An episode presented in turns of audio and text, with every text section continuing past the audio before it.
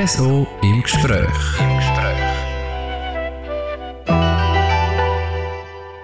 Herzlich willkommen zum RSO im Gespräch. Heute mit dem Frank Baumann, der nach 15 Jahren als Leiter vom Arosa Humor Festival aufhört.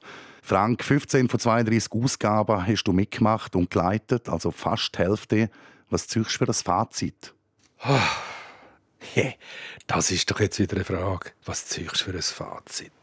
Hey, Mann, ich habe gemeint, es gibt ganz einfache Fragen. Na, natürlich, es war eine grossartige Zeit. Ich habe mit äh, meinem Team ganz viele lässige Sachen können bewegen und vor allem habe ich viele Leute können zum Schmunzeln bringen. Und von dem her ziehe ich ein gutes Fazit. Aber ich habe viel Geld gekostet. also du hast zum Ohrfestival viel Geld. Ist der Lohn so hoch gewesen? Ja, nein, nicht nur. Ich habe natürlich auch teure Künstler äh, angekarrt und äh, die werden ja von Jahr zu Jahr teurer. Ähm, vielleicht ist jetzt für das Humorfestival ja gut, weil ich finde, sparen sie ein bisschen. Du hast die Humorschaufel, der Humorfüller und der Schneemann vom Jahr reingebracht. Das sind deine Ideen. Preise, die international anerkannt worden sind und Aufmerksamkeit gekriegt haben. Wie stolz macht das, wenn so Neuerungen von dir selber so weit rausgehen und Gesprächsstoff geben? Ja, äh, stolz ist, eine, ist eine relative Größe. Es ist einfach äh, schön, wenn man merkt, dass die Idee, die man hatte, nicht einfach im Sand verlaufen sind, sondern dass man sie hat können verfeinern und verbessern, optimieren. Es ist jetzt noch etwas Neues dazugekommen, wo man daran arbeitet. Das ist äh, eine Auszeichnung, wo jemand in Arosa oben eine längere Zeit verweilen und das ist mit einem Doktortitel verbunden. Also wir sind die ersten, wahrscheinlich weltweit der erste Humoranlass, wo einem Künstler oder einer Künstlerin einen Doktortitel verleiht, nämlich der Doktor Humoris Causa. Und dann kannst, kannst du im Pass eintragen, dann bist du Dr. HC. Sehr cool. Kann man sich da bewerben, auch wenn man nicht ein Künstler ist? Oder will ich Nachwuchskünstler werden, darf ich eh nicht. genau. Wie hat sich das Festival in deinen 15 Jahren allgemein verändert? Es ist von einem Kleinkunstanlass zu einem äh, fast eine Art Wirtschaftsfaktor geworden für Arosa. Früher ist es einfach darum gegangen, Humoristinnen und Humoristen nach Arosa einzuladen und das äh, Publikum freut bereit. Es war ein Treffpunkt, wo sich die verschiedensten Kleinkünstler getroffen haben. Und heute ist es äh, auf einem sehr hohen professionellen Niveau. Wir haben viel, viel mehr Vorstellungen. Wir haben etwa 30 Vorstellungen rund pro Festival. Es geht elf Tage und wir erzielen eine Wertschöpfung von 4,5 Millionen Franken für Arosa. Und das ist natürlich eine enorme Zahl. Wenn es das Festival nicht gäbe, würden 4,5 Millionen Franken fehlen. Das ist auch mit der Logiernächten und allem, was wir dort reinbringen, oder? Wie, oder wie setzt sich die Wertschöpfung sonst noch zusammen? Ja, sie setzt sich einerseits natürlich aus den Logiernächten zusammen, wobei man muss der Fairness halber sagen, der grösste Sponsor vom Arosa Moor Festival ist die Hotellerie, weil die stellt natürlich eine enorme Menge an Übernachtungen noch zusätzlich zur Verfügung für Künstlerinnen und Künstler, für Entourage, Technik, Ton, was auch immer die mitbringen.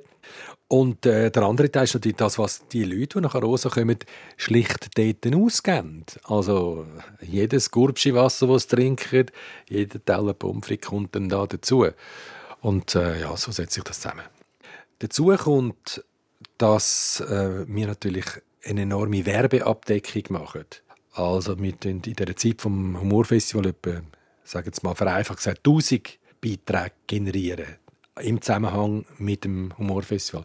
Und die werden dann auf die verschiedensten Plattformen verteilt, von Instagram, Facebook bis in die Tagespresse, Radio, Fernsehen. Und dann wird es nochmal multipliziert. Das heißt, das Humorfestival hat eine wahnsinnige Reichweite. Also man redet da von etwa 20 Millionen Kontakt, wo wir erreichen. Und das musst du jetzt erst mal machen mit etwas, wo einfach so Achtung, fertig, los aus dem Boden gestampft worden ist. Und wo eben als Kleinkunstfestival irgendwo in den Bündner Bergen angefangen hat. Ja. Genau.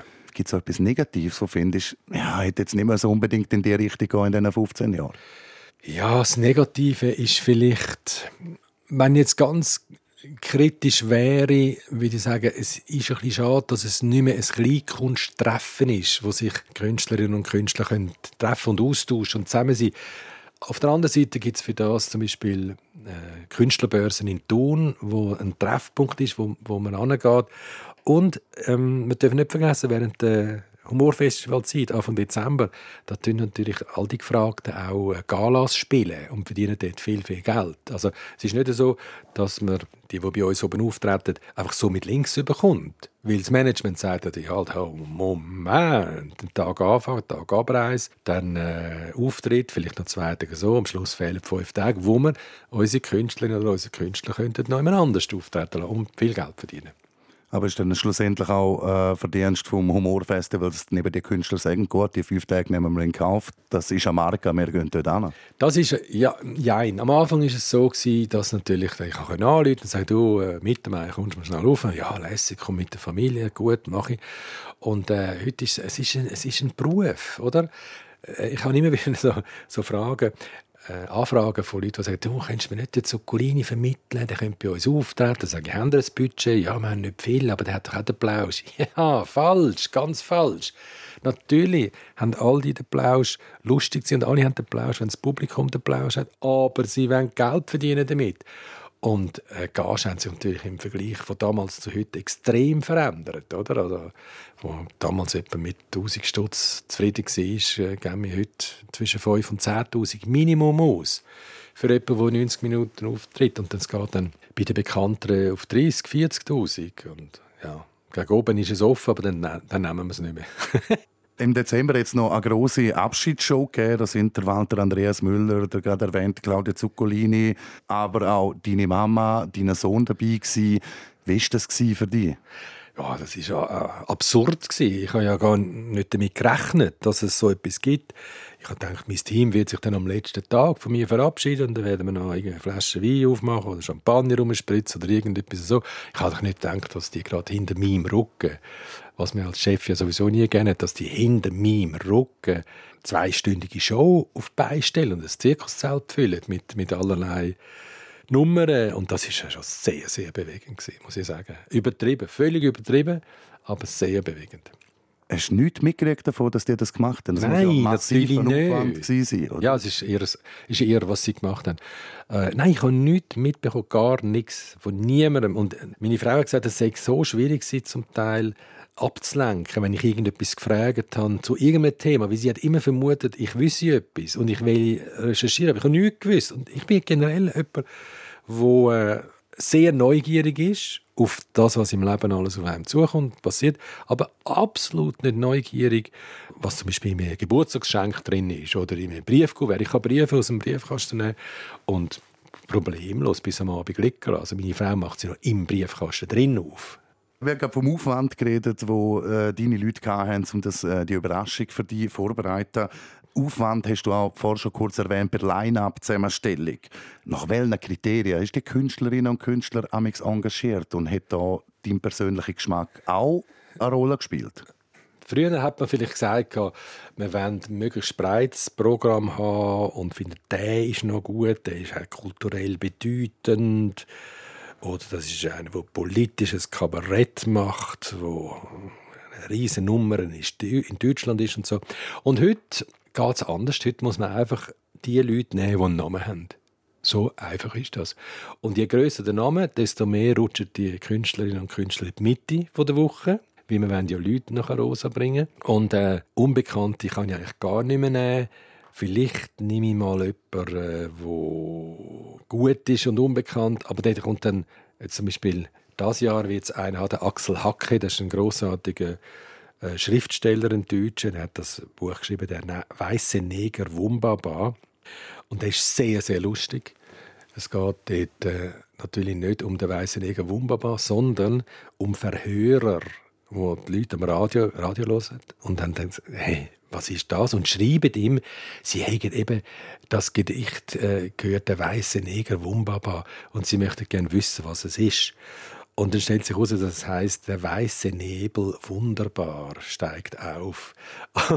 und er hat ganz viel so wirklich extrem sympathische Versprechergeschichten, wo er sich seit vielen, vielen Jahren damit befasst. So, den kann ich natürlich unmöglich am Samstag, oder Samstag geht ja noch, aber sonst irgendeinen Tag in das Zelt bringen, weil es kommen keine tausend Leute. Den bringe ich dann in eine kleinere Bühne und dort äh, kommen dann halt nur 200 Leute, aber die 200 Leute, die sind durch den Schnee gestapft und wollen das sehen.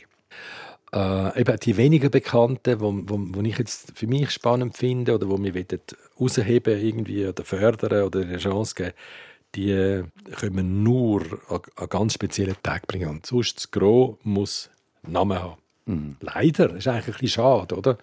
Äh, vielleicht kann ich dort noch anschließen. Das politische Kabarett, das ist eigentlich das, was mir in der Schweiz ein bisschen vermisst. Da hat's, früher hat es natürlich Leute gegeben, die haben das gemacht und das war eine Kultur. Gewesen. Und heute funktioniert das einfach in den meisten Fällen nicht. Weil das Publikum kommt nach Rosa, sitzt in das Humorfestivalzelt rein, draussen ist vielleicht 10 Grad minus oder 0, dann ist es 20 knapp, Temperaturunterschied 20 Grad, sitzt an und ist da. Und dann wird es einfach hinter alleine und können schmunzeln. Mehr nicht. Es will nicht denken. Es ist etwas anderes, als wenn man jetzt in Zürich äh, oder da in Marseille oder wo auch immer in einen kulturellen Anlass geht, wo ganz wichtige, politisch relevante Themen äh, auf den Plan gerufen werden. Nein, in Arosa oben will man das nicht. Das ist also unsere Erfahrung, die wir gesammelt haben in diesen vielen Jahren. Man will sich einfach nur unterhalten lassen, eine gute Zeit haben, dort oben und entspannen. Hat der Serdar Somuncu in dem Fall nicht geklappt? Serdar Sumuncu ähm, hat zweimal ja, nicht geklappt. Das erste Mal kann man es gar nicht, nicht klappen nennen. Es war einfach eine schiere Katastrophe. Gewesen. Und das zweite Mal haben die Leute gern gehabt, die, die extra wegen ihm gekommen sind. Aber es ist natürlich ein, das ist jetzt tatsächlich ein deutscher Polit, Satiriker und ein Hardliner. Also noch viel, wer im Internet schaut, was der so gemacht hat, also viel extremer geht nicht. Oder? Und die, die das speziell haben wollen schauen, die haben Freude daran und, wissen das auch schätzen. Aber ich habe ihn das erste Mal gebucht am Anlass von der Goldkarten-Member von der Bergbahn. Die hatten keine Ahnung, was auf sie zukommt. Und dann hat er, er hat aber am Anfang ist er auf die Bühne gesagt, kennt mich jemand? Aha, oh, so, so wenige, sind vielleicht fünf, sechs gewesen. Und dann hat er gesagt, ja, dann tue ich euch jetzt sagen, was ich mache. Ich bin ein Schauspieler. Ich komme jetzt auf die Bühne und spiele den bösen Türken. Haben das alle verstanden? Ja, niemand hat etwas dagegen gehabt. Also ich muss es nochmal sagen. Was ich mache, ich komme auf die Bühne und spiele eine Rolle. Einfach damit man vom Gleichen redet. Ja, alles gut. Geht raus, kommt auf die Bühne und sagt, wenn ich so in die Runde schaue, muss ich sagen, was sind ihr eigentlich alles für arrogante, rassistische Arschlöcher? Ich meine, ihr hockt da in dem teuersten Hotel, wo ein reiner Abriss ist, 1500 Stutz für ein Zimmer auszugeben und lasst euch von einem Türk bespaßen. Schämt ihr euch nicht. Pfui. So. Und, und dann natürlich 90 Prozent nicht gewusst, wer reagiert jetzt darauf. Es oder? sind 91 Prozent. es war fürchterlich. Ich habe dann auch viele, viele Reklamationen behandelt. Aber eben, das ist jetzt etwas, wo man gezielt schauen will. Aber wenn einfach jemand sich nicht vorbereitet und nicht liest, was ist, ist es die Härte. Ja, eben, wenn erstens kennst du es nicht und zweitens du bist eben, du bist nicht vorbereitet auf das und er kommt ja mit einer Wucht rein, je nach, je nach Programm, dass einfach wirklich, wenn du ihn nicht kennst, bist du dort und findest so, okay, wo bin ich da jetzt gelandet? ja. Hast du einen, einen Comedian, einen Kabarettist, wo momentan das ist der für mich? Also ich sage das sehr, sehr ungern. Ah, so einen kleinen hässlichen, ganz einen hässlichen. Von Deutschland? Nein, aus der Schweiz. Ein dünner, der ist dünn, ich finde ganz dick. Das ist ein ganz... Ah, der Zuccolini. Nein, äh, ich finde, der Zuccolini hat sich extrem entwickelt. Extrem. Also, verfolgen ja schon lange, haben ihn immer wieder nach Rose eingeladen, wir sind äh, privat befreundet. Der hat sich wirklich entwickelt. Und der macht ein, ein gescheites Programm, wo nicht, es ist eben nicht Stand-up. Die hohen Stand-up gehen wir eben sowieso auf den Geist. Sondern es ist einfach eine gescheite Form von Geschichten erzählen und die fußen auf Beobachtungen, die er im täglichen Leben gemacht hat. Und das ist wunderbar, es ist heiter, man lernt hinten, man ertappt sich selber und Den finde ich im Moment sehr, sehr gut. Ja. Ich glaube, das neue Programm geht ja darum, dass er sich immer aufregt. Also, es ist ja nicht so, dass er das früher nicht gemacht hat, aber ich glaube, das ist vor allem so der Aufhänger. Und dort habe ich auch gefunden, okay, das ist etwas, wo ich mich auch wieder drin sehe. Eben x Sachen regt er sich auf, was auch völlig richtig ist. Ja, und auch, eben zum Teil denkst du völlig banal. Für, für mich ist der Amerikaner Bill Burr ist so einer, der ja. auch in die Richtung geht. Der ist nur Alltagszeug, wo ich weiß, das hat er erlebt. Und du findest, okay, wie viel Mal habe ich das schon gedacht, aber bei mir ist es nicht lustig und bei dir schon. Genau. Aber jetzt nehmen wir mal den Bill Burr oder den Ricky Gervais oder wer auch immer äh, und nehmen den nachher rosa.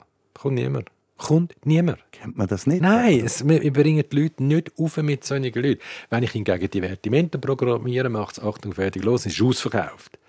Und der Ricky Gervais ist ein Weltstar, zum Beispiel, oder? Kommt niemand. In Unterland, Im Unterland ist es einfacher, weil dann ist der Anfahrtsweg nicht da. Du musst nicht dich die 365 Kurven quälen, wobei nicht einmal, nicht mal wissen, ob es so viele sind. Das ist einfach auch wieder so ein Marketing-Gag, wo sich meine Kollegen ausgedacht haben. vor, vor tausend Jahren. Ich meinte, als Kind habe ich einmal mitzählt, aber ich weiß nicht mehr, ob ich wirklich richtig war. Wahrscheinlich ist mir schlecht geworden, bevor ja, ich genau. Und was gilt als Kurve? Es gibt Halbkurve, da muss einen gewissen Radius haben, etc.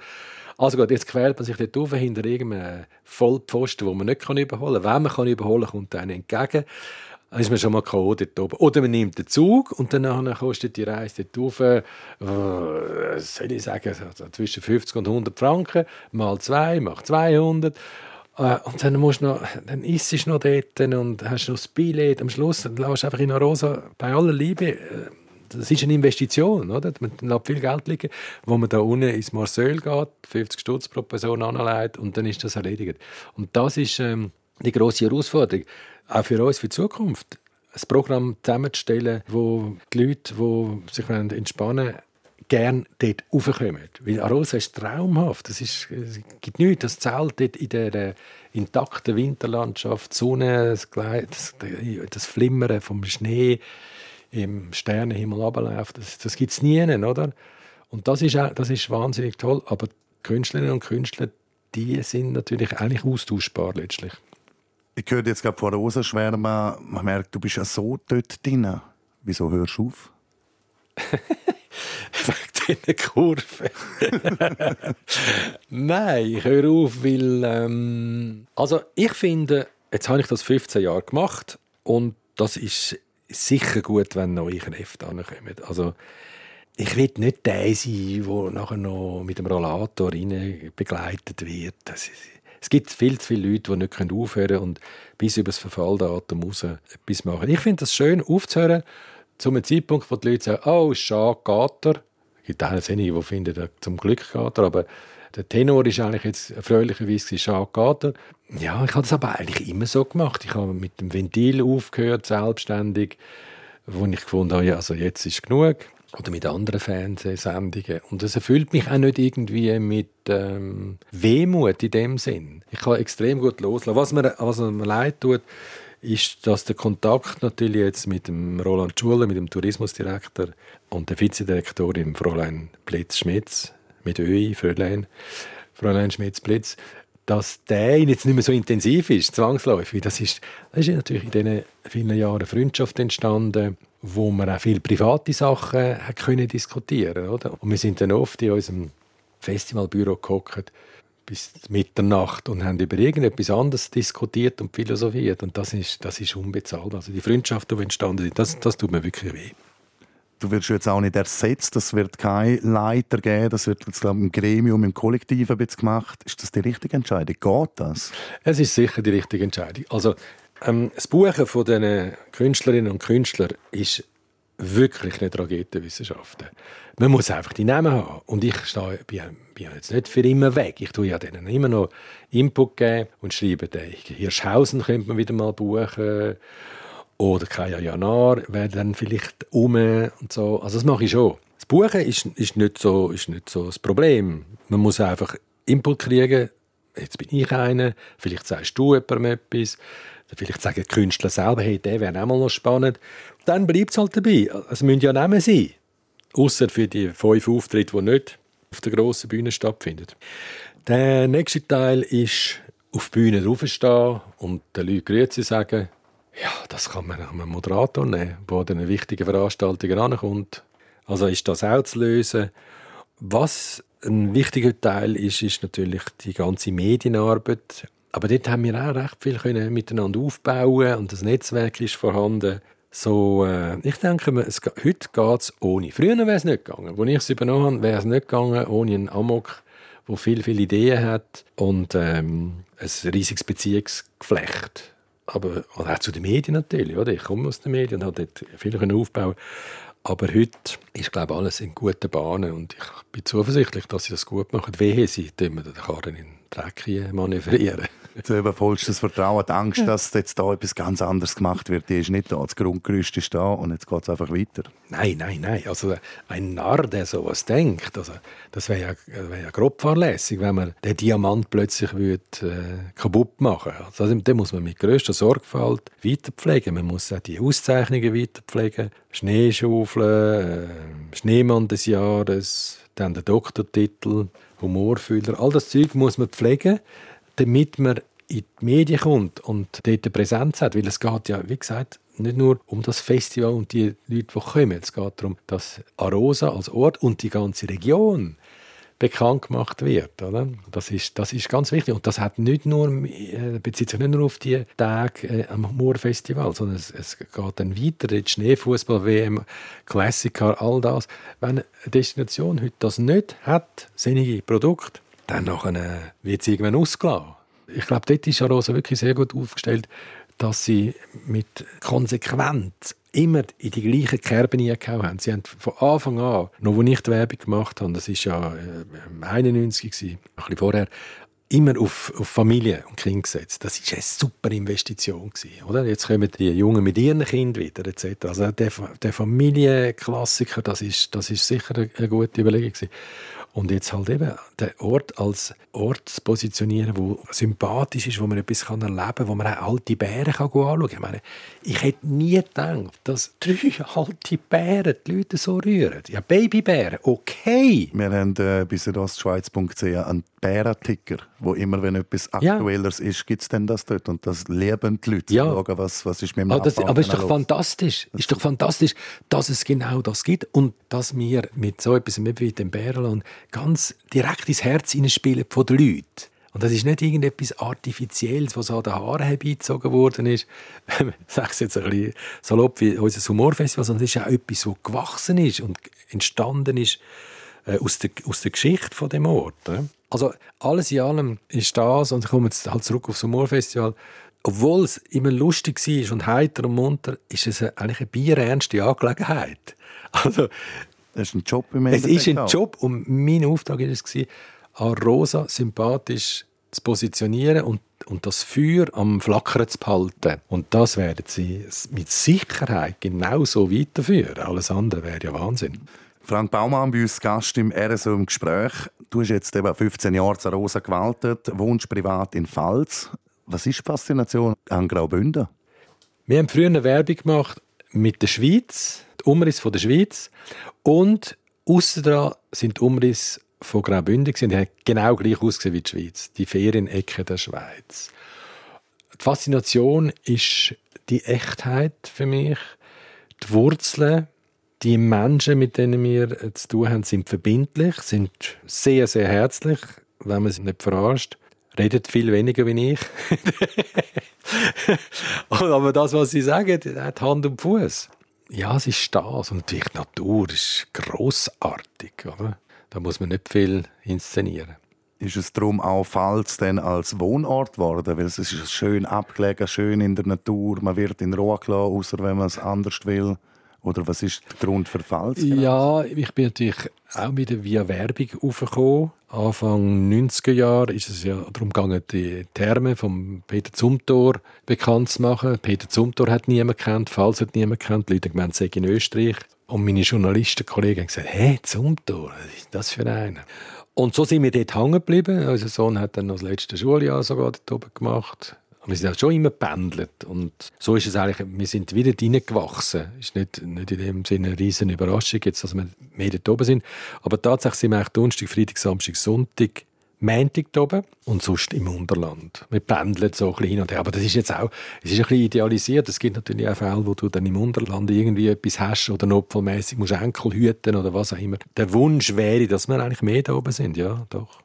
Ist es eine zweite Heimat geworden? Es ist eine, tatsächlich eine zweite Heimat. Also ich, ich sage sogar, wir gehen heim, wenn wir rauffahren. Für mich ist es, wir gehen heim.